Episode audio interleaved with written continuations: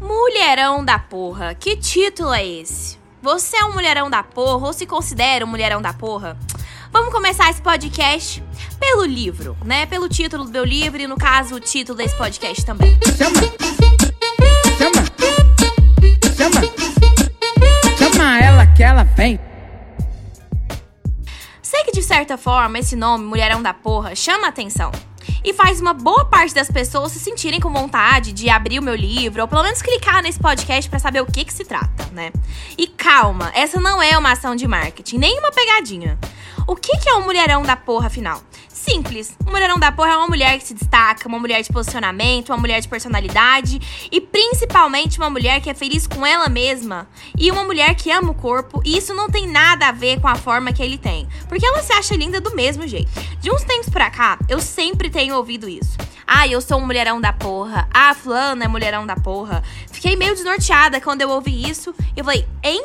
Mas quer uma notícia boa? O Mulherão da Porra me resgatou. Hoje é meu livro e é esse podcast agora que você tá ouvindo.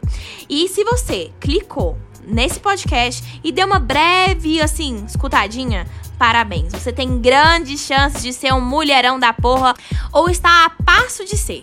E se você não acha assim, tudo bem.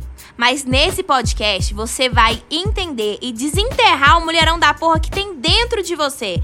Mulherão da porra não nasce pronto, descobrem-se. Ser mulherão da porra é sorrir quando tem vontade de sorrir, é acordar às 6 horas da manhã, é liderar com as missões do dia, seja ela cuidar da sua casa, seja ela trabalhar, seja ela empreender, seja ela fazer o que você faz. Simplesmente dos que você faz. É ter a gente ter o controle das emoções dos nossos comportamentos. Mas lembre-se, até o mulherão da porra tem seus dias ruins. Temos traumas, temos ansiedades e temos medo. E sabe o que torna a gente um mulherão da porra? É pegar todos esses sentimentos ruins e não transformá-los em frustrações, mas em expectativa de vida. Rompa todo tipo de trauma e trace objetivos. Eu sempre digo, o seu bloqueio pode ser o seu propósito. Então deixe de ser vítima e passe a ser a protagonista da sua vida.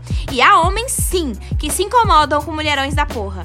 E não se preocupe, o convívio com mulherões da porra é fascinante e apaixonante.